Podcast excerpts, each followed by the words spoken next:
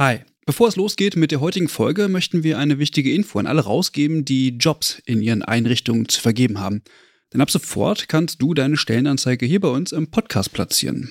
Wir finden das besser als Werbung, weil unsere treuen Hörenden damit Hinweise auf tolle Jobangebote bekommen und Unternehmen diesen Podcast nutzen können, um genau die Zielgruppe zu erreichen. Und wir nerven nicht mit Inhalten, die niemand hören will. Also eigentlich eine Win-Win-Win-Situation.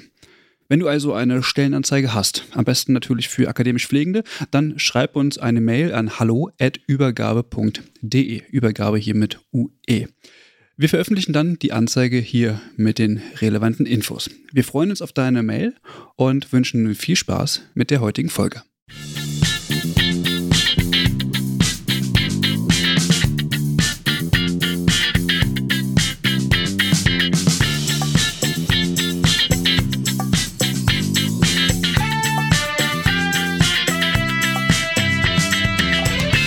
Ja, hallo und herzlich willkommen zu einer neuen Folge des Übergabe-Podcasts. Mein Name ist Christian Kepke und ich sitze hier tatsächlich mit Eva. Nicht live, die äh, sitzt, keine Ahnung, 200 Meter äh, links von mir.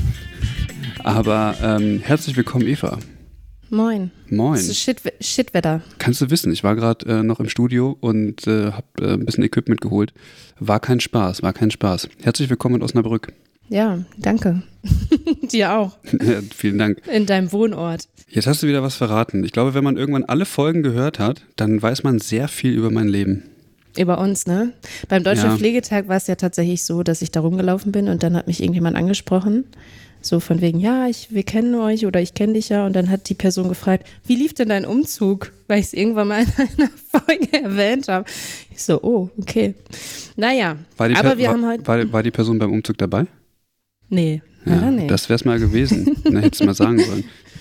was, haben, was hast du mitgebracht Was, für ein Thema, ich habe hab erstmal so gar nichts mitgebracht. Wir haben Post bekommen aus der HAW in Hamburg. Und ich glaube, der Aufhänger war tatsächlich eine Folge, die wir auf dem Deutschen Pflegetag aufgenommen haben.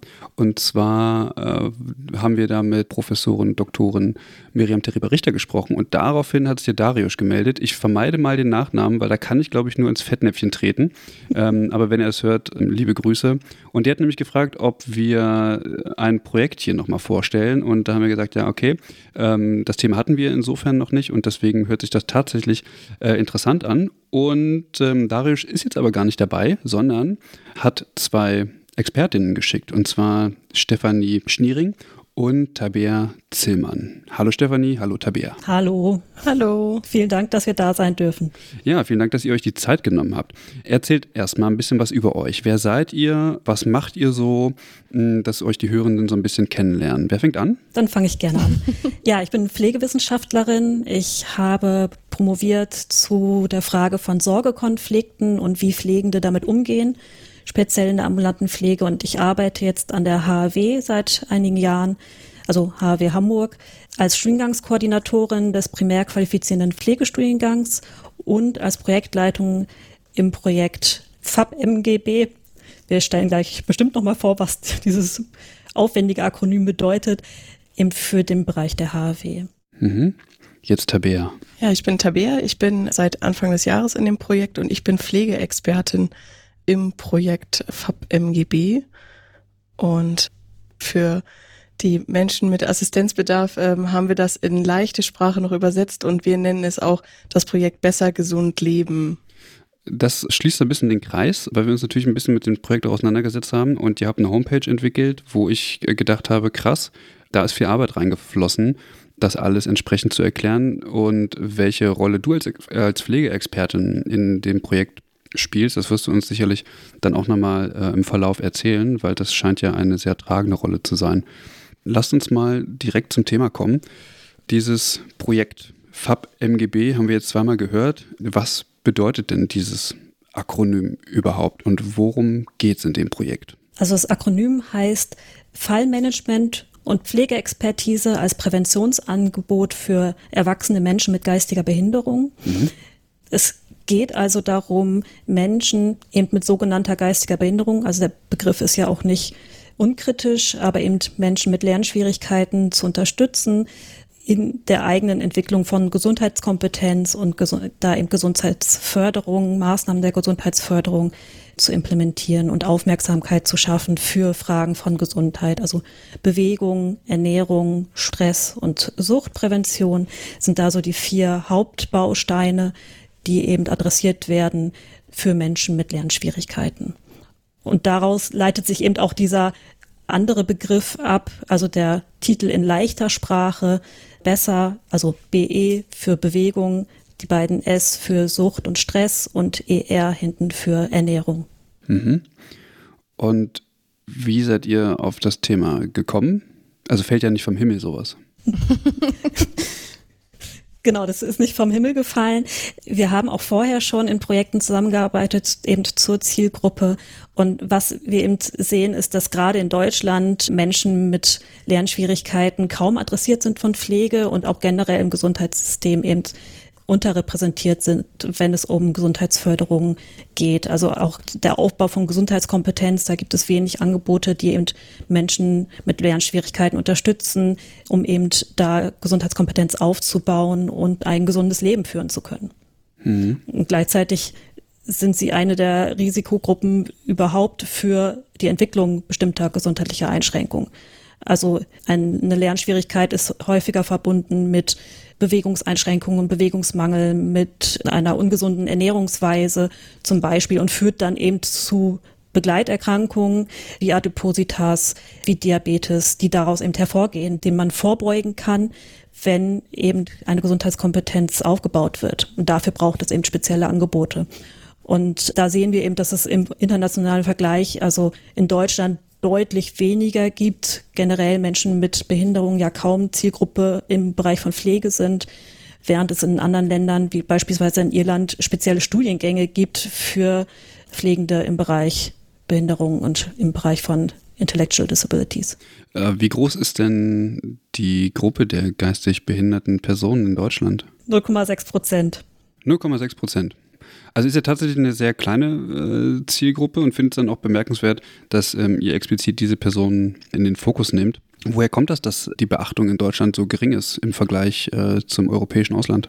Zum Teil eine historisch gewachsene Sache, dass eben, ja, wir vor, äh, gerade vor unserem Hintergrund hier in Deutschland Menschen mit Behinderung aus Sicht der Pflege kaum in den Blick nehmen, eben seit dem, was Menschen mit Behinderung in Deutschland eben auch angetan wurde in der Vergangenheit und gleichzeitig eben wir auch hier bestimmt besondere gewachsene Strukturen haben in anderen Berufsgruppen, wie zum Beispiel der Sozialpädagogik, die eben sich mehr auseinandergesetzt haben mit Menschen mit Behinderung, dabei aber eben der Bereich von Gesundheit und Gesundheitsförderung und Pflege eher nicht als Hauptaugenmerk galt. Und das ist eben im internationalen Vergleich anders wo Pflege eben diesen Bereich von vornherein mit eingenommen hat. Was ist denn, wenn wir, bevor wir jetzt so tiefer in das Thema Gesundheitsprävention einsteigen, was würdet ihr sagen, ist so mh, mm, das Besondere bei der Pflege von dieser Zielgruppe? Gibt es Herausforderungen? Ist es irgendwie, sagt ihr, da braucht man besondere Kompetenzen oder ähnliches? Ich finde, man braucht sehr viel Einfühlungsvermögen und äh, sehr viel Zeit. Jetzt in dem Projekt zum Beispiel kann ich aus Erfahrung berichten, der Beziehungsaufbau braucht tatsächlich sehr, sehr lange, bis die Menschen auch Vertrauen gefasst haben und auch anfangen, mit, mit uns zusammenzuarbeiten. Und ich glaube, in Bezug auf die Gesundheitsversorgung, gerade dadurch, dass unser Gesundheitssystem sehr medizinzentriert ist, fehlt eben genau diese Zeit auch in der Versorgung für diese Menschen. Also auch Jetzt abgesehen von unserem Projekt kann ich auch darüber berichten, dass zum Beispiel auch Ärzte oder Ärztinnen gar nicht so viel Zeit haben, eben viele Dinge einfach zu erklären, in einfacher Sprache Dinge mehrmals zu erzählen zum Beispiel oder auch in der Krankenhausversorgung, dort in der Pflege, dass da auch die Pflege einfach gar keine Zeit hat oder sich diese Zeit nehmen kann in der Versorgung. Das ist, denke ich, eine besondere Herausforderung dass die Leute mehr Zeit brauchen und dann auch eine andere Kommunikation, also leichte Sprache, unterstützende Kommunikation mit Hilfe von Bildern oder Videos oder so. Sind in dem Projekt jetzt Personen involviert, die in Einrichtungen leben oder die allein lebend sind? Sowohl als auch. Mhm. Wir haben Menschen, die allein leben und ambulant unterstützt werden. Und wir haben auch Teilnehmende, die in vollstationären Einrichtungen leben. Mhm. Weil ich habe so gedacht, wenn Personen jetzt in Einrichtungen leben, dann ist es ja durchaus so, dass da Personal ist, was ja um solche Geschichten weiß, was das Projekt jetzt aufgreift. Das heißt, warum entsteht denn dort ein Problem? Weil auch da, also zum einen die Zeit nicht da ist und zum anderen der Unterstützungsbedarf ähm, von den Teilnehmern, also die Unterstützung, die Assistenz, die sie bekommen, ist ja häufig eine pädagogische Assistenz, mhm. ähm, wo es um lebenspraktische Dinge auch geht, wo sie Unterstützung brauchen, wie zum Beispiel Arztbesuche, Behördengänge und so. Das heißt, das umfasst einfach ein viel größeres Spektrum als nur die Gesundheit. Und diese Unterstützung findet eben durch Sozialpädagogen statt. Das heißt, die auch gar nicht diese spezielle Schulung im Bereich Gesundheit haben. Okay. Und ähm, deswegen geht der Teil Gesundheit halt ganz häufig unter, beziehungsweise dort ist dann eher die, ähm, der Schwerpunkt in zum Beispiel Arztbesuchen, dass die persönlichen Assistenten mitgehen zu einem Arztbesuch, um dabei zu sein, um zu hören, wie der Gesundheitszustand ist, aber halt eben dieses alltägliche etwas für die Gesundheit tun, das ist halt eben nicht Arbeitsalltag mhm. der, der Assistenzen. Okay. Jetzt, um das mal vielleicht kurz an der Stelle zusammenzufassen, ihr habt jetzt gesagt, okay, das grundsätzlich ist diese Zielgruppe, findet wenig Beachtung im Gesundheitswesen. Ihr habt gesagt, die Problematik ergibt sich auch daraus, dass es so ein interdisziplinärer Kontext ist und Gesundheitsprävention eben ein Thema ist, was aber noch zu wenig beachtet wird, weil eben äh, Pflegekräfte nicht alltäglich dort involviert sind und auch die Zeit fehlt. Genau. Mm, vielleicht könnt ihr vor dem Hintergrund, also ihr habt euch jetzt in dem Projekt sozusagen auf die Gesundheitsprävention konzentriert, also eben nicht nur ganz grob auf die Pflege von Menschen mit geistiger Behinderung. Vielleicht könnt ihr noch mal kurz was zum Projekt an sich sagen. Also äh, was war das Ziel von dem Projekt jetzt im Großen und Ganzen? Also im Großen und Ganzen geht es eben darum, Menschen mit Lernschwierigkeiten oder mit geistiger Behinderung zu unterstützen, Gesundheitskompetenz aufzubauen, Resilienz zu stärken und damit eben generell Gesundheit zu stärken, Lebensqualität zu fördern und letztlich auch die Inanspruchnahme von Gesundheitsleistungen durch Entstehung von Erkrankungen zu reduzieren, also auch eine Kostenreduktion für das Gesundheitswesen, mhm. indem eben Gesundheit gefördert wird und Begleiterkrankungen reduziert werden. Okay. Oder die Wahrscheinlichkeit für weitere Erkrankungen. Ja. Und wer finanziert das? War das ein, eine Ausschreibung oder äh, über welche Förderer funktioniert das? Läuft das? Das Projekt wird gefördert vom Innovationsfonds des GBA, hat eine Laufzeit von drei Jahren und durch die Förderung im Innovationsfonds haben wir eben die Hoffnung, dass wenn unsere Ergebnisse am Ende überzeugen, dann die Intervention auch in die Regelversorgung überführt wird. Momentan sind wir ja beschränkt auf Hamburg und auf TeilnehmerInnen in Hamburg. Und das ist eben die Hoffnung, dass es dann auch deutschlandweit allen Menschen mit Lernschwierigkeiten die Intervention zur Verfügung steht. Okay, also ihr habt sozusagen beim Innovationsfonds einen Antrag gestellt auf äh, genau. Förderung. Ah ja, okay. Genau. Vielleicht noch mal kurz zum Projekt an sich. Wie ist das jetzt genau aufgebaut? Ihr seid ja auch, kommt ja jetzt aus verschiedenen Ecken. Vielleicht mhm. könnt ihr noch mal kurz die Struktur von dem Projekt erklären, wer jetzt für was zuständig ist und so weiter. Genau, also wir sind ein ziemlich großes Team aus knapp 30 MitarbeiterInnen an unterschiedlichen Einrichtungen. Wir von der HAW haben die Gesamtleitung und Konsortialführung des Projekts unter der Leitung von Professorin Miriam Tariba-Richter. Unsere Aufgabe ist eben die Gesamtkoordination, also auch der ganze Bereich des Wissenschaftsmanagements, aber auch die Begleitung der Intervention. Wir haben zum Beispiel auch am Anfang eine Schulung entwickelt für die Kolleginnen, also für die Pflegeexpertinnen, haben auch in der Rekrutierung unterstützt. Und dann haben wir eben als Hauptpartner das evangelische Krankenhaus Alsterdorf, wo Tabea ja auch eingestellt ist. Ähm, die sind eben für die Inter Durchführung der Intervention verantwortlich. Dann für den Bereich der Evaluation sind es die Hochschule Bielefeld und das Deutsche Krankenhausinstitut. Und dann haben wir noch zwei Krankenkassen, die mit im Konsortium sind. Einmal die AOK Rheinland-Hamburg und die Mobilkrankenkasse. Mhm. Und dann, das ist das Konsortium, also die, die hauptamtlich eben in dem Projekt beschäftigt sind und diese verschiedenen Bausteine von Intervention und Evaluation umsetzen. Und dann haben wir noch Kooperationspartner aber unter den Trägern der Eingliederungshilfe. Das sind eben die Alsterdorf Assistenzgesellschaften Ost und West, also von Alsterdorf und Leben mit Behinderung Hamburg und das Sozialkontor. Mhm. Also ein wahnsinnig großes Projekt eigentlich. Also genau. ist, äh, okay. Mhm. Vielleicht bevor wir ähm, so in Richtung, was da jetzt genau passiert, einsteigen, wäre es vielleicht sinnvoll, wenn ihr mal einmal die Intervention beschreibt, oder? Weil das ist, glaube ich, das, was so im Fokus steht jetzt unter dem Titel. Mich würde äh, vorher noch interessieren, Begriff der Behinderung oder der geistigen Behinderung. Der muss ja irgendwie definiert sein, damit man weiß, wie man äh, entsprechend anspricht, oder? Genau, also der Begriff geistige Behinderung ist erstmal nur ein Sammelbegriff mhm. und ist eben gesetzlich momentan der geltende Begriff. Darunter fallen aber eine Vielzahl individueller, angeborener oder auch erworbener Einschränkungen im Alltag, die in der Regel mit einem geringeren IQ einhergehen. Okay.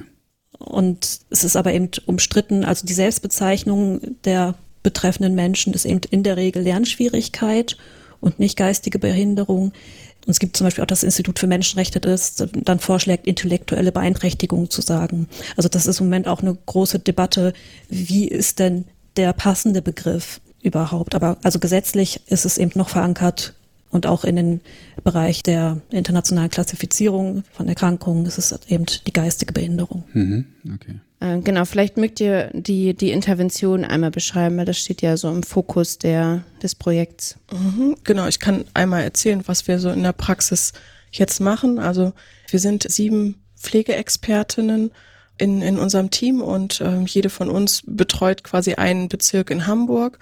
Zunächst einmal haben wir zu Beginn der Intervention eine Sozialraumanalyse durchgeführt für jeden Bezirk in Hamburg und haben geschaut, welche Angebote gibt es denn bereits in Bezug auf Gesundheitsförderung und Prävention? Da haben wir geguckt, welche zielgruppenspezifischen Angebote gibt es bereits, aber auch welche Angebote gibt es, die jetzt vielleicht nicht speziell auf die Zielgruppe zugeschnitten sind, aber halt eben im Bezirk vorhanden sind und haben da dann auch schon geguckt, wie ist es da mit der Barrierefreiheit auch, also wie ist die Zugänglichkeit und können diese Angebote genutzt werden. Dann haben wir angefangen, mit den Teilnehmenden direkt zu arbeiten. Und das sieht so aus, dass wir am Anfang die Teilnehmenden natürlich erstmal kennenlernen, dass wir schauen, wie ist das soziale Netzwerk auch aufgebaut der Teilnehmenden. Und dann führen wir umfangreiche ähm, Assessments durch, um zu schauen, wo möchten sie Veränderungen für ihre Gesundheit unternehmen und in welchen der vier Präventionsbereiche befinden sich dann quasi die Schwerpunkte. Also das sind Präventionsbesuche, nennen wir das. Und im abschließend dritten Präventionsbesuch erstellen wir dann gemeinsam, also partizipativ, eben einen Präventionsplan. Es ist auch ein haptischer Plan mit einem Weg aufgezeichnet, den wir dann mit den Teilnehmenden zusammen quasi erstellen und gehen werden, wo wir dann auch Maßnahmen auswählen, die die Teilnehmenden selber auch umsetzen möchten, um ihr Gesundheitsziel dann auch am Ende mit uns zu erreichen. Und dann führen wir nachfolgend Besuche durch, wo wir dann eben genau diese geplanten Maßnahmen mit den Teilnehmenden zusammen umsetzen. Das heißt, wir sensibilisieren sie für bestimmte Themen, die sie interessieren, wie zum Beispiel gesunde Ernährung, dass wir da die Lebensmittelpyramide mit ihnen besprechen oder noch niedrigschwelliger, dass wir zum Beispiel auch Lebensmittel-Memories spielen und einfach aufzeigen, was Obst und Gemüse zum Beispiel ist. Aber wir begleiten sie auch zu Maßnahmen außerhalb ihrer Lebenswelt, also eben zu Präventionskursen, zu Angeboten. Wir gehen mit ihnen in den Sportverein, wo sie verschiedene Sportarten ausprobieren können. Oder wir begleiten sie zur Ernährungsberatung zum Beispiel oder zu einer Suchtberatung. Und das machen wir so ungefähr bis zum elften Monat. Also eine Begleitungsdauer sind immer zwölf Monate. Und zum Schluss machen wir dann nochmal einen abschließenden Präventionsbesuch, wo wir uns das Ganze nochmal angucken, wo wir auch zwischendurch schon so ein bisschen gucken, dass wir das Netzwerk auch mit einbinden können, dass wenn wir mit der Begleitung aufhören, dass die Versorgung nicht abbricht, sondern auch aufrechterhalten wird, eben durch Unterstützersysteme. Und dann beenden wir quasi nach zwölf Monaten die Zusammenarbeit mit dem Teilnehmenden. Ich habe auf eurer Homepage auch gesehen, die ist ja eigentlich auch recht gut gestaltet, auch auf einigen Seiten mit leichter Sprache. Wie habt ihr rekrutiert die Personengruppe? Also wie seid ihr an die Leute gekommen? Wir sind in die Einrichtung gegangen. Also wir haben die Träger der Eingliederungshilfe angeschrieben. Also eigentlich haben wir alle Träger angeschrieben oder alle Einrichtungen angeschrieben, die in irgendeiner Art und Weise Kontakt mit Menschen mit geistiger Behinderung haben. Also die Wohneinrichtungen, die Freizeiteinrichtungen, inklusive Sportvereine. Wir sind auch über die Bezirke gegangen, also bezirkliche Angebote, über Glaubensgemeinschaften, über andere ja, Freizeitverbindungsangebote. Also wir sind über die Medien gegangen, über die Behörde. Also wirklich jeden Weg, den wir irgendwie identifizieren konnten. Wir sind auch über die Krankenkassen, also die beiden Krankenkassen, die ja im Projekt auch mitarbeiten, haben eine Briefaktion gestartet, in der sie eben alle Versicherten in ihrer Krankenkasse hier im Bereich Hamburg, die in die Zielgruppe gehören, eben angeschrieben haben. Genau. Ja, in den Einrichtungen haben wir dann Informationsveranstaltungen auch gegeben. Also wir haben Flyer und Prospekte in einfacher Sprache auch gehabt und eben auch Informationsveranstaltungen, wo die Kolleginnen dann vor Ort waren in den Einrichtungen und mit Hilfe von Präsentationen den Bewohnenden da auch vorgestellt haben und auch den Mitarbeitenden. Jetzt habe ich mich gerade gefragt, wo du das so erzählt hast. Ich kann verstehen, dass ihr die Bewohnenden als, als, als Zielgruppe habt, aber müsste man nicht tatsächlich die Mitarbeitenden als Zielgruppe haben? Weil die ja letztendlich auch ein Stück weit die Schlüsselpersonen sind, um Dinge zu verstetigen. Also ähm, es gibt ja vielleicht einen Wechsel in den Einrichtungen oder ähnliches und ähm, die müssten doch eigentlich um dieses Wissen verfügen, um den Personen entsprechend diese Kompetenzen auch näher zu bringen, weil sonst würde dieses Projekt ja eigentlich nie enden. Ja, also erstmal geht es ja darum, die Menschen selber zu befähigen und sie zu unterstützen, für sich selber auch da ja sich einzusetzen und ja. auf sich selber zu achten. Natürlich sind MitarbeiterInnen in Einrichtungen oder auch Angehörige auch mit Zielgruppe, aber eher auf der zweiten Ebene. Also sie sind auch Teil des Evaluationskonzepts. Und es ist eben auch so, dass die Pflegeexpertinnen hier eben die Schnittstelle auch bilden, um das auch in den Blick zu nehmen, wie du ja gerade auch gesagt hast. Es geht dann da auch um eine Verstetigung und eine Unterstützung der bisherigen TeilnehmerInnen eben über Grenze der Versorgung also oder des Projekts hinaus in ihrem regulären Leben. Mhm. Mhm. So. Aber vor allem geht es eben darum, dass ja die TeilnehmerInnen selbst gestärkt werden in ihrer Autonomie und selber für sich ihre Gesundheit in die Hand nehmen. Mhm. Okay. Ich muss mal ganz kurz fragen, Tabea, du hast ja gesagt, du bist Pflegeexpertin. Was befähigt dich dazu? Oder äh, was habt ihr für eine Qualifikation, diejenigen, die in dem Projekt eben dieses Fallmanagement oder diese, diese Betreuung übernehmen? Was ist die, was ist der Hintergrund sozusagen? Also alle Pflegeexpertinnen haben einen Masterabschluss in einem pflegerelevanten Bereich, also Pflegewissenschaften, im besten Falle ANP.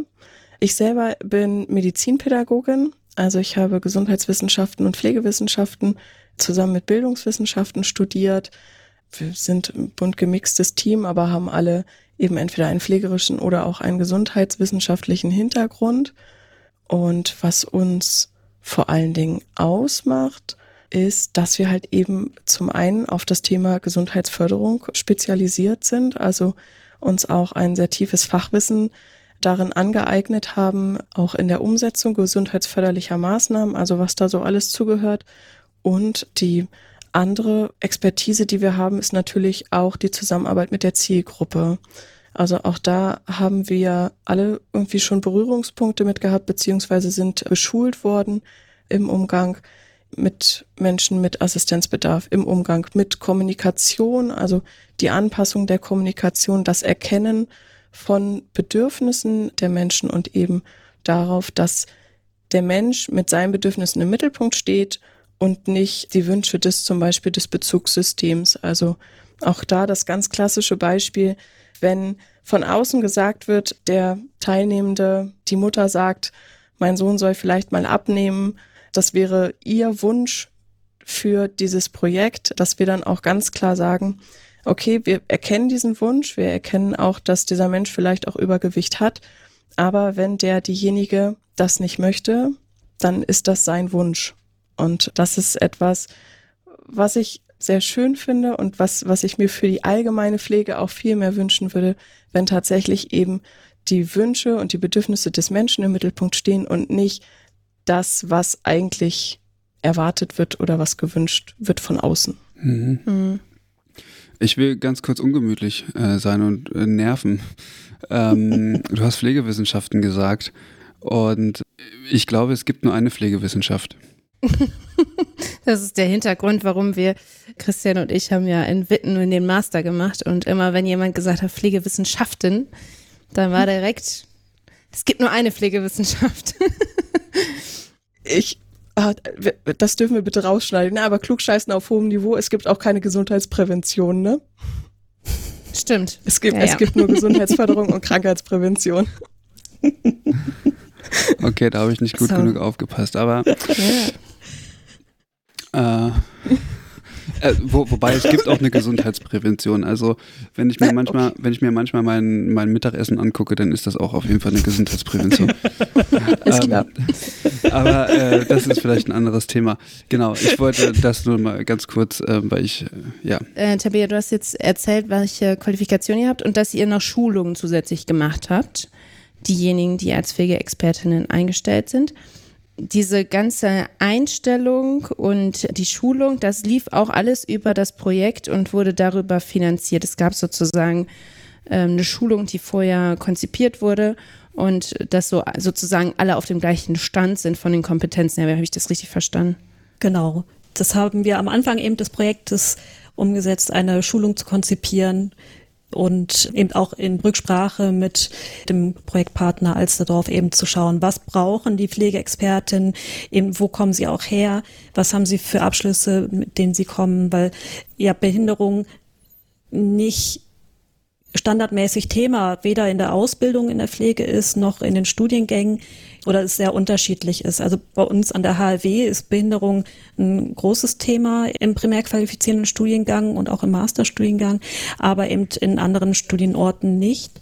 Und um diese Differenz da auch aufzunehmen und da allen eben einen guten Zugang zu dem Projekt zu ermöglichen, haben wir am Anfang eben eine 14-tägige Schulung konzipiert, die vorbereitet auf, wer ist überhaupt die Zielgruppe, was sind da die Besonderheiten im Zugang zu der äh, zu diesen Menschen, wie kann Kommunikation gut gelingen, also leichte Sprache. Ihr habt es ja auch schon gesagt, auf unserer Homepage haben wir eben auch drauf geachtet, da die Angebote oder die Inhalte auch in leichter Sprache umzusetzen, aber auch zum Beispiel unterstützte Kommunikation, wenn verbale Kommunikation gar nicht funktioniert, auch äh, Motivation äh, was ja ein großer Baustein der Intervention ist, also die Motivation aufrechtzuerhalten, auch rechtliche Rahmenbedingungen im Kontext von Behinderung und leichter geistiger Behinderung und ja auch schon ein Anbahnen Richtung, wie ist denn die Rollenfindung? Also was bedeutet es denn, Pflegeexpertin in diesem Bereich zu sein? Und da dann auch die entsprechenden Assessments umzusetzen, wie zum Beispiel das RAI-ID, also eine spezialisierte Form des eben für den Bereich von Intellectual Disability. Mhm. Und dann auch mit Blick auf diese Gesundheitsförderungsbereiche, also Bewegung, Ernährung, Stress und Sucht. Wie identifiziere ich da Bedarfe? Welche Angebote gibt es da? Welche Möglichkeiten gibt es da? Okay. Äh, Tabea, du hast vorhin äh, das Fallmanagement erwähnt, ne? Was genau ist denn ein Fallmanagement? Also im Fallmanagement beurteilen wir halt eben die individuelle Situation des Teilnehmenden. Wir erfassen, wie eben schon gesagt, die Wünsche des Teilnehmenden, aber auch seine, seine Ressourcen, sowohl seine persönlichen Ressourcen als auch eben die Ressourcen des Unterstützungssystems.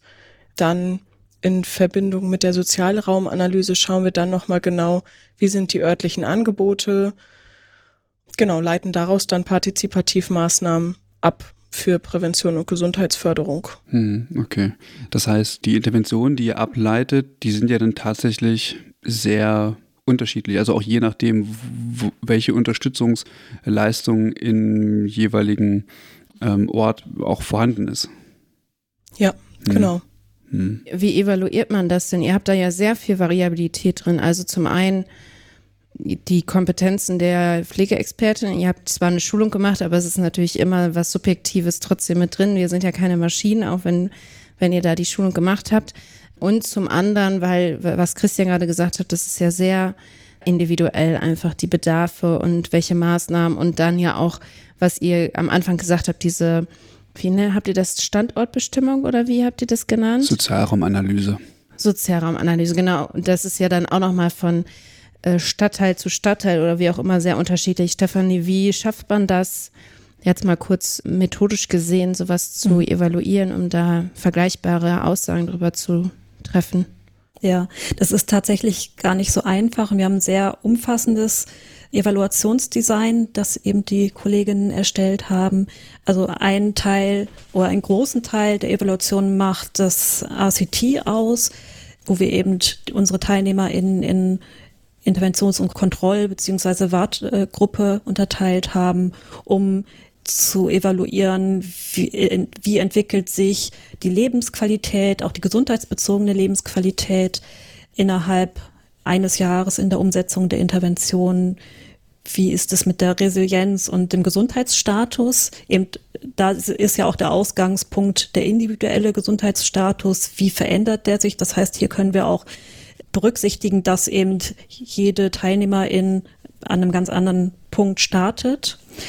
Wir haben daneben noch weitere Befragungen, um aus Nutzerinnensicht zu sehen, wie ist die, die Intervention angekommen, wie wurde sie in Anspruch genommen und das auch sowohl aus Sicht der Teilnehmerinnen als auch aus Sicht anderer Akteurinnen eben im Kontext unserer TeilnehmerInnen, also Angehörige, Assistenzkräfte, ÄrztInnen, andere berufliche AkteurInnen, aber eben auch zum Beispiel die Pflegeexpertin selber. Wie beurteilen Sie die Intervention?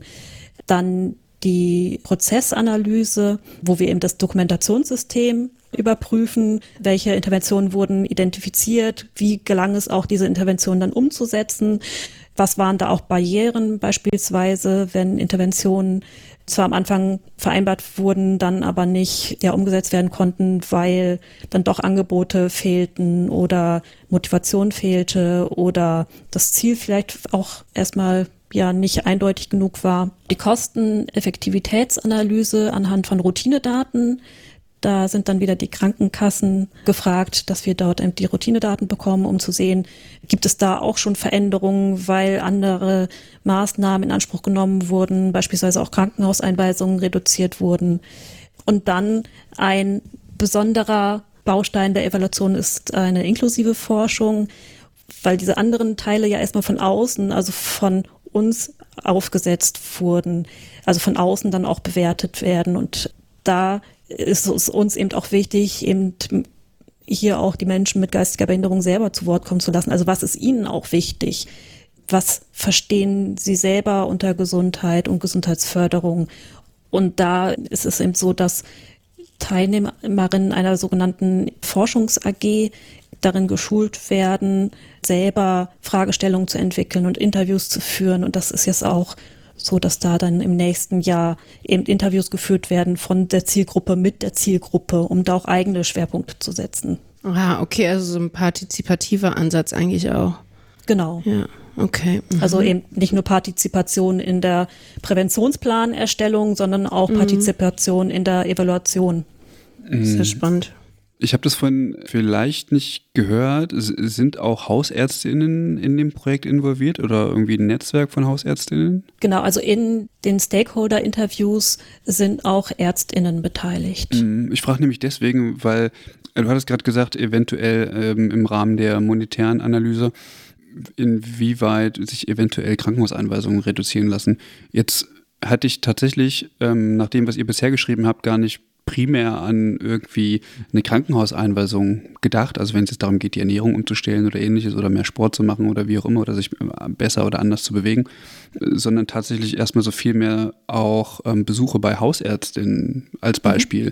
Weil ich glaube, das ist äh, eventuell naheliegender, dass man erstmal zum Hausarzt geht, keine Ahnung, Rückenschmerzen oder wie auch immer, bevor man tatsächlich irgendwie akut in ein Krankenhaus eingewiesen wird, oder? Ja, das stimmt. Also Klar, der, der Weg wäre erstmal über Hausärztinnen oder andere Fachärztinnen, wo vielleicht jetzt am Anfang des Projekts auch erstmal die Inanspruchnahme sogar erhöht sein kann, mhm. weil erstmal Bewusstsein für Gesundheit geschaffen wird und auch für den eigenen Körper und das eigene Befinden. Das heißt, vielleicht kommt es da sogar erstmal zu einer Erhöhung der Inanspruchnahme. Krankenhaus war jetzt gedacht eher im Sinne von, wenn wir verhindern können, dass es zu Begleiterkrankungen kommt, zu Komplikationen kommt, weil mehr Bewusstsein für das eigene, das eigene Leben da geschaffen wird, dass es da eben dann zum Beispiel nicht zu einer Blutzuckerentgleisung kommt oder mhm. ähm, zu anderen, ja, schwereren Einschränkungen. Mhm, okay. Also ich gehe mal davon aus, ihr habt einen Ethikantrag auch ja. gestellt und ähm, habt da auch ein Go von, von der Ethikkommission bekommen.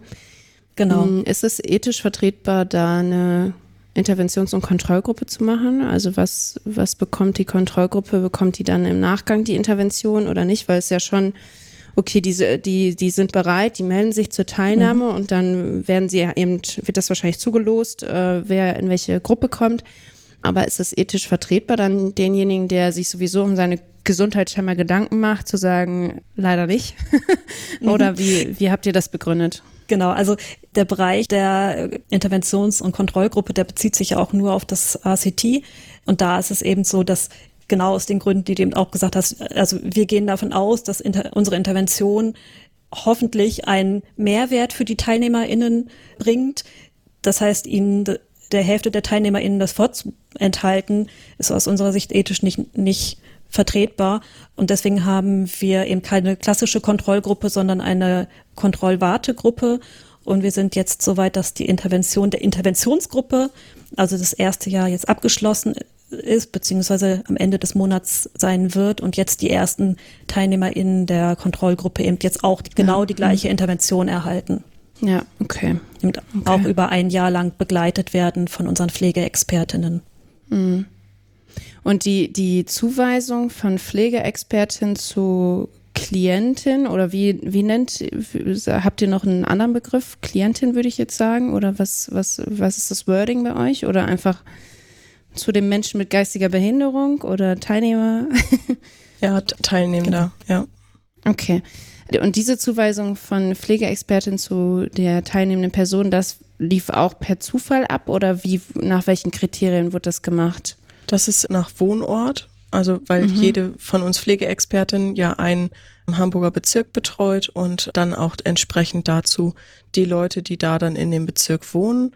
Wir haben aber auch Überschneidungen, also ich arbeite nicht nur in einem Bezirk, sondern aktuell in dreien, weil wir die Teilnehmenden in den Bezirken sind unterschiedlich stark vertreten und ähm, so dass wir mit unseren Stellenanteilen auch so ein bisschen gucken müssen, wer kann wie viele Leute betreuen so dass wir uns dann auch gegenseitig unterstützen und dann auch über die Grenzen hinaus der Bezirke quasi die Leute auch betreuen. Hm, okay. Aber genau. die grundsätzliche Verteilung war eigentlich so gedacht, dass diejenigen, die in dem Bezirk auch ähm, vernetzt sind ähm, durch die Sozialraumanalyse, dann auch die Teilnehmenden betreuen. Und ihr habt ja auch tatsächlich Standorte in den einzelnen Bezirken, also bei den Kooperationspartnern Räume zur Verfügung gestellt bekommen, um da dann auch ein Büro vor Ort zu haben und nicht nur mhm. bei den Besuchen ansprechbar zu sein, sondern auch potenziell darüber hinaus eben da zu sein. Das ist ja auch die Idee von, von Lauterbach, so ähnlich wie diese Gesundheitskioske, die ja irgendwann mal kommen sollen oder kommen oder so. Das ist ja auch so ein, das ist ein bisschen Überschneidung ja schon, ne? Also in Hamburg haben wir auch einen Gesundheitskiosk. Das ah, okay. ist ja der erste, den Herr Lauterbach auch besucht hat. Der ist ja auch bei da uns um geht die er Ecke. hin, ne? Aber mit uns einen Podcast aufnehmen nicht. Schade. Christian, du wolltest eine Frage stellen. Ja, ich wollte eine Frage stellen. Und zwar würde mich mal interessieren, ob es denn jetzt schon Ergebnisse gibt, die entsprechend belastbar sind, sodass man jetzt äh, schon mal einen Ausblick geben kann, wo die Reise denn hingeht. Also aus der Evaluation haben wir jetzt noch keine Ergebnisse, weil ja die Intervention noch läuft und wir zwar in der Erhebung sind, aber um da auch eine Entblindung zu vermeiden, wir das auch noch nicht auswerten können. Aber wir haben natürlich die Erfahrungsberichte und da die Ergebnisse aus Sicht der Pflegeexpertin. Mhm. Genau, also wir können zumindest soweit berichten, dass äh, die Teilnehmenden das Projekt ähm, sehr gut angenommen haben und dass ganz viele traurig sind, äh, dass eben ein Jahr Begleitung schon um ist und tatsächlich wir gemerkt haben, dass wir zum Ende relativ viele Leute dann auch noch mal in bestehende Angebote vermitteln konnten, wo sie am Anfang sehr skeptisch waren. Also ich würde sagen so die ersten sechs Monate waren eher so eins zu eins Betreuung mit mal gucken, was ist denn Gesundheit, was sind denn Themen in den einzelnen Präventionsbereichen. Und ähm, wir überarbeiten den Präventionsplan immer alle zwei Monate. Und äh, da haben sich dann so jetzt so zum Schluss immer mehr Maßnahmen auch ergeben, wo die Teilnehmenden dann jetzt doch in den Sportverein wollten oder vielleicht doch eine Ernährungsberatung machen wollten. Dahin konnten wir sie ganz gut vermitteln, also in Sportvereine und zum Beispiel Ernährungsberatungen. Sie hatten aber auch von unseren Begleitungen an sich einen guten Wissenszuwachs, zum Beispiel eben über gesunde Ernährung oder wie man seine Alltagsbewegung noch steigern kann. Wir haben uns gut im Sozialraum vernetzt und haben auch da bei Anbietern neue Angebote angeregt, äh, beziehungsweise auf die Veränderung der Barrierefreiheit hingewiesen. Und es wurden auch neue Fortbildungen quasi entwickelt, die speziell auch auf die Zielgruppe zugeschnitten sind, zum Beispiel im Bereich des Stressmanagements. Genau. Und mhm. was wir eben auch noch mal hatten, der Zugang zu Hausärztinnen.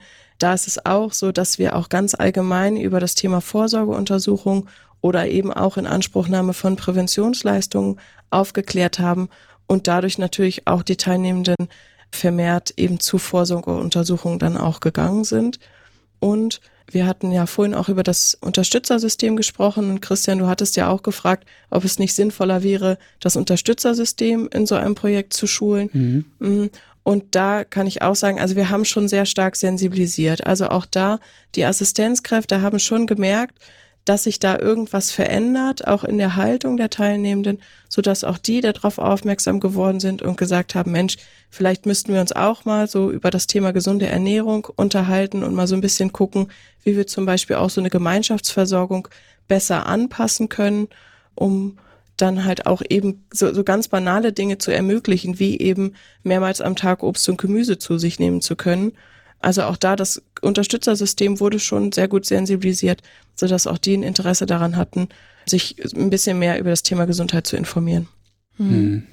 Wenn ihr jetzt so in die Zukunft blickt, es bedarf ja auch irgendeiner Finanzierung, wenn das sich verstetigen sollte. Das ist ja häufig das Problem. Habt, habt ihr da eine Idee? Also ich meine, davon, da muss man dann natürlich auch die en, entscheidenden Personen von überzeugen. Ist mir auch klar, aber habt ihr irgendwie eine Vorstellung, wie so eine Finanzierung von solchen Interventionen, die auf Dauer passieren sollen, äh, passieren kann? Also wir haben da ja die Hoffnung, dass es dadurch, dass wir über den GBA gefördert werden, dass es da eben dann auch in den Leistungskatalog der Krankenkassen überführt wird, die Intervention und dadurch dann eben ein Anspruch für alle Versicherten in Deutschland, ja, der Anspruch geschaffen werden kann. Das ist aber ein großer mhm. Wunsch. Ja, man darf ja erstmal. Du auch viele Pflegeexperten. ja. Wenn wir da Tabeas Bericht anhören, eben, es bringt zum einen was für die TeilnehmerInnen, eben einen großen Fortschritt an Gesundheit, aber eben auch in dieser Schnittstelle zu den AnbieterInnen und die Reduzierung von Barrieren. Da finde ich, ist das ja vielleicht auch erstmal legitim, mhm. das zu fordern, dass das eben auch ja, diese Barrieren für eine, eine Zielgruppe in Deutschland eben abgeschafft werden, damit hier eben gleiche, gleiche Chancen bestehen wie für andere Menschen. Was ich aber interessant finde, ist, dass mit dem Projekt ein wichtiger Aspekt aufgegriffen wird und das ist der eben der Prävention. Mm, ja. Wenn ich mir nämlich unser System so angucke, dann haben wir Krankenhäuser, wir haben Ärztinnen und den ganzen äh, Apparat. Aber die sind ja quasi immer nur dann da, wenn es schon eskaliert ist. Das heißt, äh, wir müssen eigentlich viel mehr in Richtung Prävention gehen und genau das, was, was ihr auch sagt, äh, in die Gesundheitsförderung, also dass die Personen auch die Verantwortung für ihre eigene Gesundheit übernehmen können, Wissen vermitteln und so weiter und äh, sich äh, informiert wissen mh, über gesunde Lebensweisen, mhm. so, so das, und das finde ich, glaube ich, das Wichtige daran, dass das System nicht belastet wird, weil es ja immer noch durch die Solidargemeinschaft finanziert wird. Äh, und ich finde, jede Person, die in diesem System sich bewegt äh, und davon irgendwie Gebrauch machen möchte oder muss, hat aus meiner Sicht gleichzeitig auch die Verantwortung, das System so wenig wie möglich zu belasten. Also sprich eben auch eine gesunde Lebensweise eventuell zu etablieren, sich über Ernährung zu informieren oder wie auch immer. Jetzt hat man hier natürlich das entsprechende, äh, in Anführungsstrichen, Problem, dass es sich natürlich um Personen handelt, die eben ähm, Schwächen haben im Lernen. Hm, aber Eva, beispielsweise von dir kann ich das erwarten, dass du, keine Ahnung, dich darüber informierst, dass Rauchen nicht cool ist, dass es nicht äh, gut ist, irgendwelche Inselsuppen zu essen oder wie auch immer und dass es ganz gut ist, vielleicht 10.000 Schritte am Tag zu machen oder wie auch immer. Das halte ich für super wichtig, weil es zu einem Umdenken in unserem System führt. Und ich war neulich auf einer Veranstaltung, wo es um, um Daten ging. Und da ging es um die großen Konzerne und was die für Daten für uns ha äh, von uns haben, Gesundheitsdaten insbesondere. Äh, und da ist mir mal aufgefallen, dass wir ja von gesunden Menschen eigentlich gar keine Daten haben, sondern immer nur von kranken Menschen, weil natürlich die Gesunden sich ja nie in einem System begeben, wo wir Daten erheben. Aber es ist total sinnvoll für die Gesundheitsversorgung, Daten von gesunden Menschen zu haben, um zu gucken, was wir denn da machen können und inwieweit, also natürlich bei der Behandlung von Erkrankungen auf der einen Seite, aber auch eben, welche Events äh, führen denn zu Krankheit als Beispiel, um das überhaupt übereinander zu legen. Hm, also kann man jetzt gut finden, ob Apple jetzt äh, mit der Watch irgendwie Daten einsammelt oder nicht, aber auf der anderen Seite ist es halt ein, ein technisiertes Gimmick, um präventiv agieren zu können. Also ich bin vielleicht ein bisschen aktiver und ähm, die Uhr erinnert mich eben daran, dass ich jetzt vielleicht was trinken muss oder wie auch immer. Also das sind halt tatsächlich Sachen, die ja sinnvoll sind, um das System nicht weiter zu belasten und ähm, einfach eine gesündere Gesellschaft hervorzubringen. Ja, also ich meine, du hast natürlich jetzt auch nur Daten, also du, du hast halt auch eben keine Daten von Personen, die krank sind, aber nicht im System sind. Das ist ja auch ein Problem. Also es gibt ja auch Menschen, die krank sind und nicht zu einem Hausarzt gehen, weil sie den Zugang nicht haben oder ähnliches. Ja gut, okay. Und du hast natürlich einen großen Bias, wenn du eben diese Daten von Personen auswertest, die so eine Apple Watch haben, weil das hat natürlich auch nicht jeder, kann sich auch nicht jeder leisten, so, ne?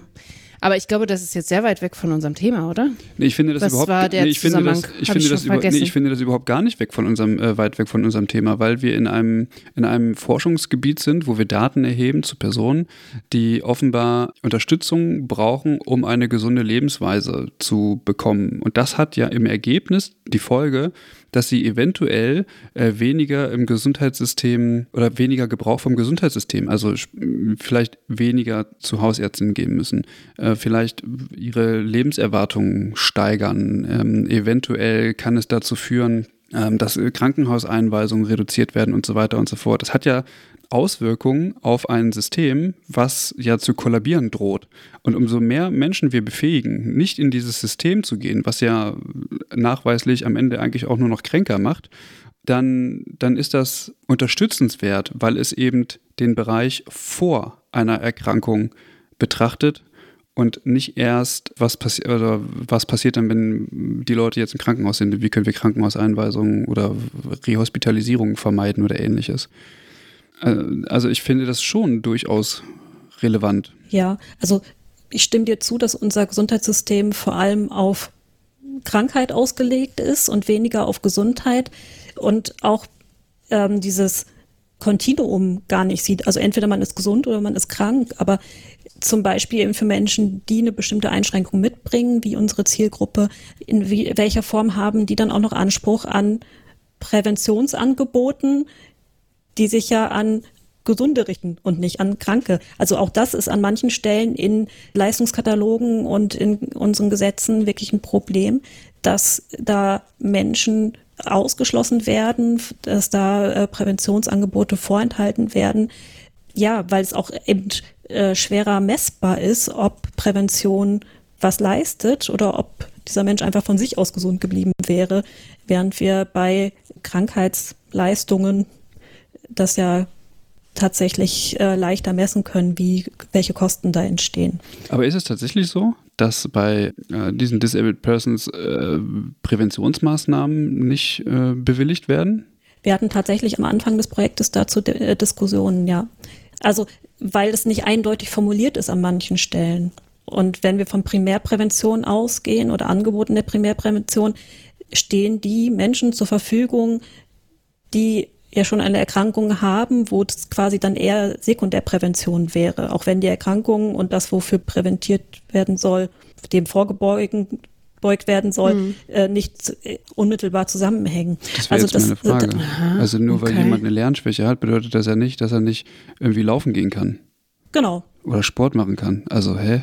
Das genau, aber solche so? Diskussionen haben wir tatsächlich auch am Anfang des Projekts geführt, weil das nicht eindeutig ist in den Formulierungen. Wer hat mit wem diskutiert? Ähm, mit Krankenkassen und die, den Leistungserbringern der Krankenkassen. Ach ja, das liebe Geld. Ja, ja. Ja. ja, wobei wir da wirklich zwei Krankenkassen an der Seite haben, die wirklich sehr unterstützend sind mhm. und mit uns auf der Suche nach einer Lösung sind. Mag ja sein, aber äh, was aufgedeckt wurde, ist, dass offenbar ähm, Personen, die jetzt die Zielgruppe eures Projektes sind, offenbar stigmatisiert sind. Und wir sprechen hier nur von einer Handvoll Personen, die in Hamburg leben. Also wenn wir das jetzt auf den gesamtdeutschen Raum beziehen, dann bedeutet das, dass Personen, die geistig behindert sind, aber durchaus in der Lage sind, sich frei in unserer Gesellschaft zu bewegen und Entscheidungen zu treffen, äh, der Zugang zu Gesundheitsleistungen oder Präventionsleistungen vorenthalten mhm. wird. Das ist ja, ja, das ist, ist das mit dem Grundgesetz vereinbar? Aus meiner Sicht nicht. Aber es gab zum Beispiel auch jetzt zu Anfang 23 ein neues Betreuungsgesetz, mhm. das da eben auch weiter schon mal in die Richtung geht, dass eben Menschen mit Behinderungen einwilligen und selber entscheiden dürfen über Gesundheitsleistungen. Vorher war das eben anders.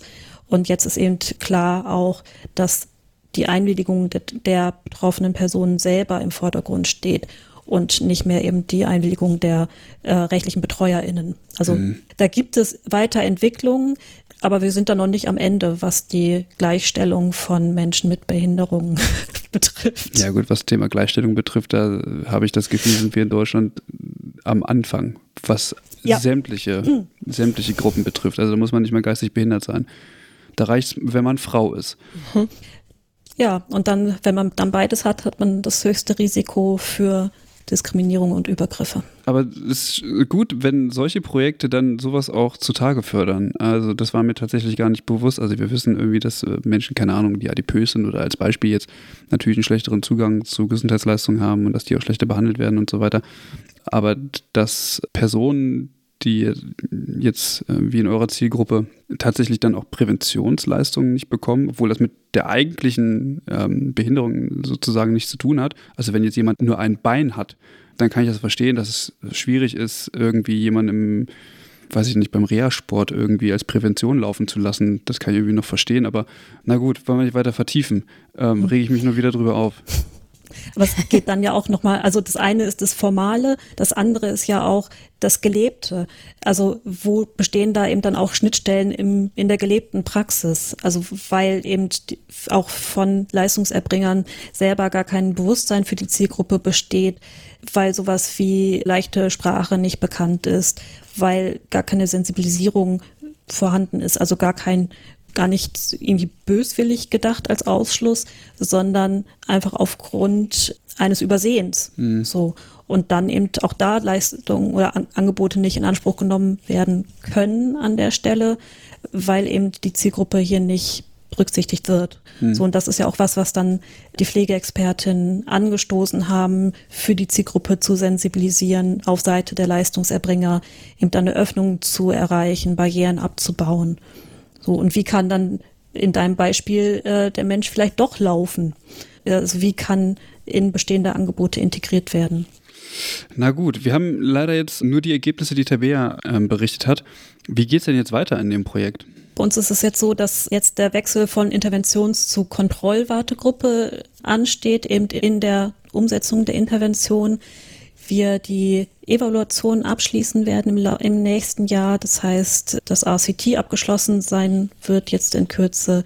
Dann stehen eben die ökonomische Evaluation an, die Interviews durch die Forschungs AG und wir dann jetzt im Laufe des nächsten Jahres, also bis März 25, dann wollen wir fertig sein, dass wir bis dahin dann auch die weiteren Ergebnisse präsentieren können und dann eben ja auch den Bericht vorlegen können, auch nochmal konkret uns die Intervention angucken.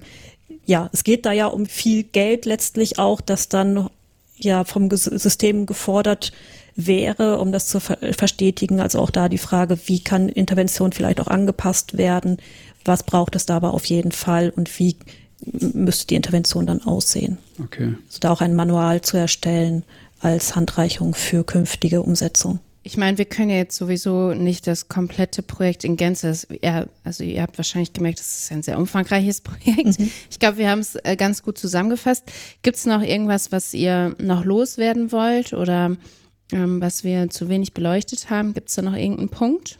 Also was ich halt an dem Projekt so spannend finde, ist diese Gleichzeitigkeit von einerseits Entwicklung von Maßnahme für Zielgruppe und ein in den Blick nehmen einer besonderen Zielgruppe, aber gleichzeitig auch eben die Professionalisierung der Pflegenden und der ANPs in den Blick zu nehmen. Also da auch ein neues Aufgabenfeld für professionelle Pflege zu schaffen oder zu implementieren, das eben international gar nicht in Frage steht, dass das pflegerische Aufgabe ist und das aber in Deutschland so vernachlässigt ist und da eben das so Hand in Hand zu gehen, eine Stärkung einer Zielgruppe, aber auch eine Stärkung der Pflegenden als Zielgruppe. So, das finde ich ist auch noch ein wichtiger Punkt eben in dem Projekt. Mhm.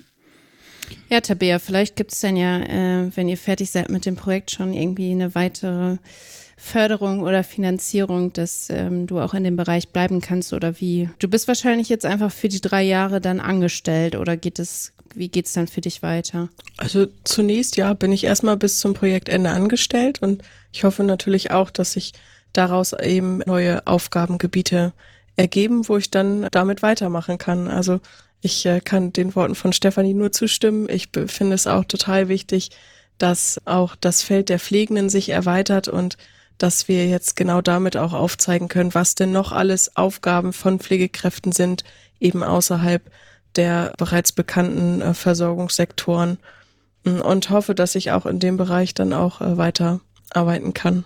Ja, schön. Wir werden das auf jeden Fall weiter im Auge behalten und schauen, was passiert oder ob es im Archiv landet. Man weiß es nicht. Hm. Alles ist möglich, ich alles ist offen. Nicht. Wann ist das Projekt genau beendet? Ähm, am 31.03.2025. Okay, na gut, wir ziehen ja noch ein paar Tage ins Land. Genau. Ja, ich würde sagen, wir haben zu dem Projekt jetzt erstmal alles gesagt. Ich hoffe, wir haben auch gut die Aufgabe und die Rolle von jetzt von Tabea stellvertretend für die Pflegeexpertinnen dargestellt.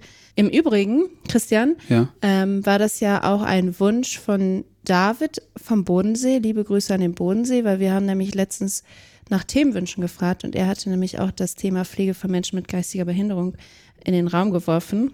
Und von daher war das jetzt natürlich nur ein Teil und äh, sehr spezifisch mit der Gesundheitsförderung ähm, und Prävention, aber vielleicht schließt sich das schon mal ganz gut an. Wir müssen das Thema auf jeden Fall noch mal mehr in den Blick nehmen, denke ich, aber damit ist schon mal ganz gut was getan, denke ich, oder? Ja, genau. Wenn David das äh, interessiert, kann er ja mal in die Shownotes gucken. Da werden wir natürlich entsprechend die Informationen zu dem Projekt verlinken. Und ich möchte noch eine persönliche äh, Note gerade loswerden. Und zwar ist mir ein Fehler unterlaufen. Stefanie, du hast mich aber nicht korrigiert.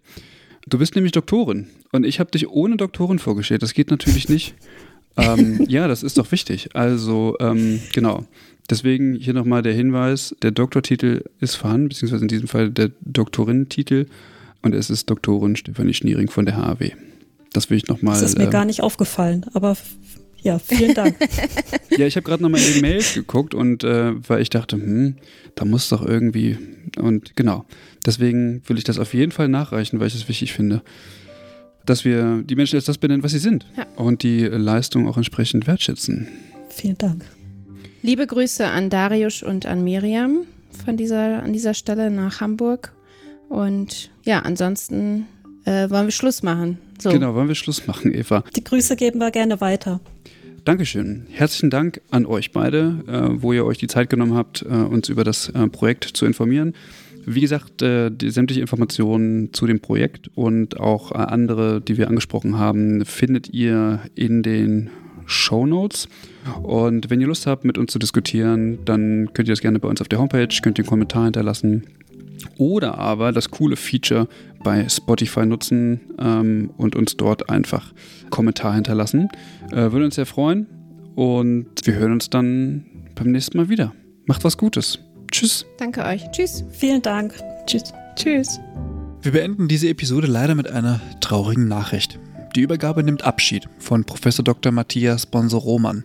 Seit 2015 prägte er das Lehrgebiet Pflege- und Gesundheitspädagogik an der Hochschule Hannover und als Studiendekan lenkte er dort ab 2017 die Abteilung Pflege und Gesundheit. Er setzte dabei wertvolle Impulse für die Entwicklung neuer Studiengänge und wir bedanken uns bei ihm für seinen Einsatz für den wissenschaftlichen Nachwuchs. Ein Dank geht raus an Anne, die uns auf seinen Tod aufmerksam gemacht hat.